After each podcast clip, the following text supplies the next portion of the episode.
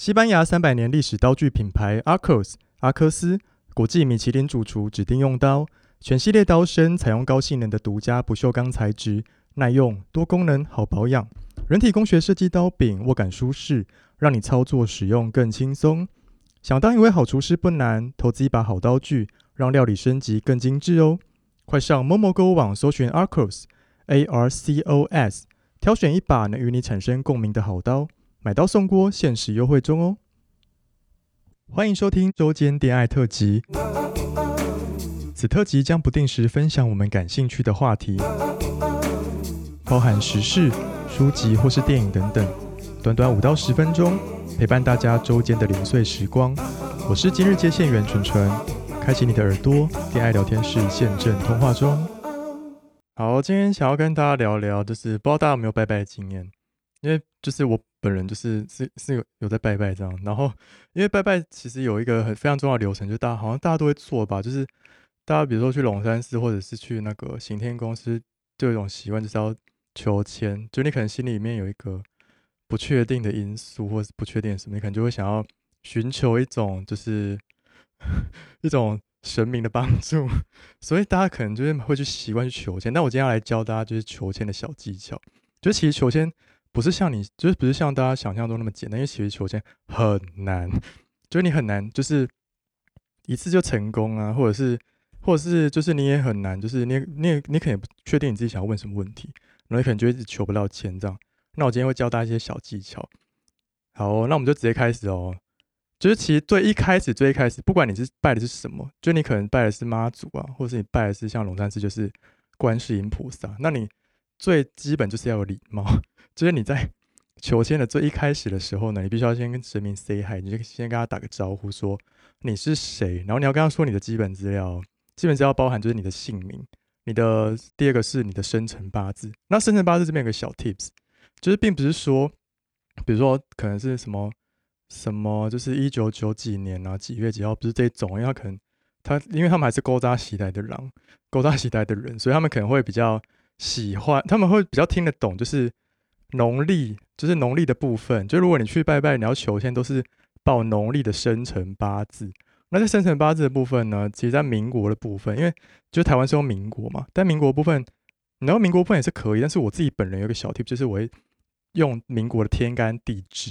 大家听到这是不是觉得啊啊三小？但是其实真的是有这种算算法，就是你去上网打，就是其实内政部有一个年岁对照表，你去找你的那一年对应的天干地支是什么。好，那就以我为例哈，因为我是民国七十九年生的，然后我的对照天干地支就是庚午年，所然后然后再看你的农历是日期是几月几号出生。假如说我是一月一号好了，然后可能在跟农民报跟在跟神明报我的生辰八字的时候，我就会说哦，我是我叫叉叉叉，然后我的生辰八字是呃庚午年，然后一月一号这样出生。大家有没有觉得很专业？好，但大家应该是没有。好哦，然后。在最后一个就是你的基本资料，最后一个就是你的现居地址。我不管你的，我不管你的那个户籍地在哪，你就是跟神明说你现在居住的地址在哪里。好，那这边就是基本资料部分。等到你这些都讲完之后呢，就要开始进入求签的流程哦。然后在最一开始的时候，其实你要先大大致的阐述一下，描述你想问的问题的经过。比如说，可能是你的你想问感情状况啊，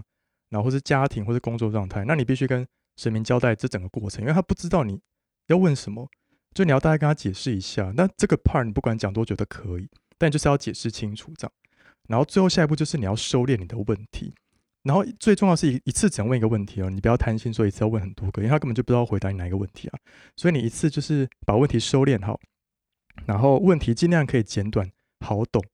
然后我个人建议是你要问是非题，而不要问开放式问题。那为什么要问是非题？我等下再再补充说明哦。好，那等你问完问题之后呢？那你最后要跟神明讲说，哦，希望神明可以让你抽一支签呐，然后给你的问题一个方向跟解释。那如果他同意的话呢，请留个醒杯，然后就开始跋杯，然后跋到醒杯之后呢，那就表示他同样让你抽一支签的嘛，所以你就去签筒抽一支，就这样拉一拉，然后抽一支起来，然后你就比如说抽到十五号，那你就记得你是抽到十五号的签哦，那千万不要把签拿着，然后还回去跋杯，因为。你就拿，因为我们要当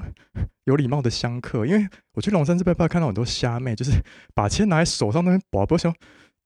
我就想说什么意思？因为就记得你的号码就好，你不需要这把签拿在手上。因为如果有人刚好也是那一支签，他就抽不到啊。所以就是我们要当有礼貌的香客，就记得十五号，然后你再去问神明，你再去跟神明禀报一次，你就是再跟他讲一次自我介绍一次，快速的自我介绍，然后就跟他说：“哦，我刚刚抽到是十五号的签。”然后就问他说：“哦，如果是这支签要给我刚刚的问题一个方向跟解释的话，那请给我三个醒杯。这是我个人经验，因为我觉得三个醒杯会比一个醒杯。”得到的签会更精准，所以因为很因为很多人都说哦，博一个醒杯就可以，但我觉得三个比较保险，因为真那但这签如果真的是你的，其实三个醒杯很快就会博到，你不会在那边博很久，所以我自己是会博三次了。好，那假如说你真的博完三次十五号的话呢，你就可以去拿你的签师，然后就看它到底是呃，你可以上网查解释，或者是你要去排队解签都可以，然后就可以。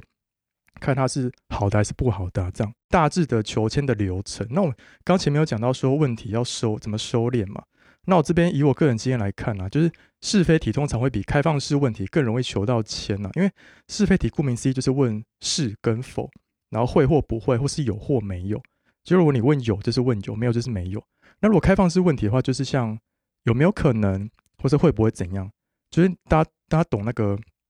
这两个的差别吗？那我举个例子好了，那比如说像我前阵子有去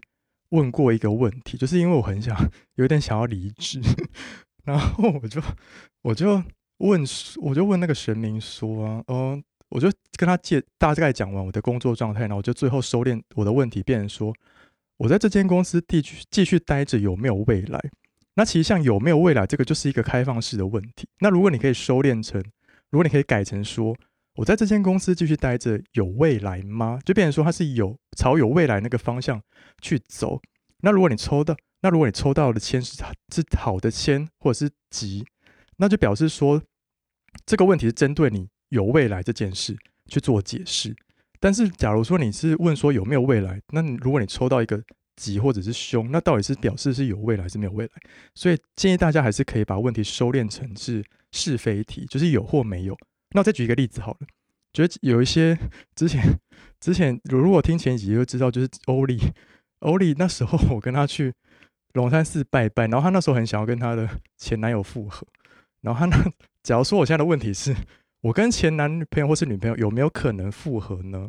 那这个问题就是也是一个开放式问题啊，所以如果你可以改成我跟前男友或前女友有可能复合吗？那如果你抽到好签，那表示可能有可能。那如果你抽到凶或什么表示要就不扣零啊，这样，所以就是大家要记得，就要你要把你的问题收敛好，然后变成是是非题的问法，对，然后问对问题很重要，因为刚刚前面有讲到，说我刚我那时候去问了一个问题，说我在这间公司有没有未来嘛？那因为我之前还就是之前还不是很会收敛问题的时候，我就很会问一种白痴的问题，比如说我不要我要不要离职？因为就是。因为他也不知道，他也不知道你要不要离职，因为要不要离职是你可以自己可以决定的。但如果你如果你可以换成刚刚我讲到，就是说，如果我继续做下去会有未来嘛，那你可能会得到你更想要的答案。这样。好，然后最后跟大家说，因为求签得到的结果就是只是一个参考而已，就是请不要，请大家不要过度迷信。那如果遇到各种人生难课题的话呢，就是还是要多找家人跟朋友聊聊啦，那或是去寻求更专业的协助哦。好的，那今天的恋爱特辑就到这边，我们下次见。喜欢我们的节目，欢迎到 Apple Podcast 给我们五颗星，订阅 Spotify 点关注与爱心。聊得喉咙好干哦，如果想给我们鼓励，底下有连结可以赞助我们吃枇杷膏哦。之后也拜托大家追踪我们的 IG 啦，也欢迎大家多多留言或私讯跟我们互动哦。大家拜拜。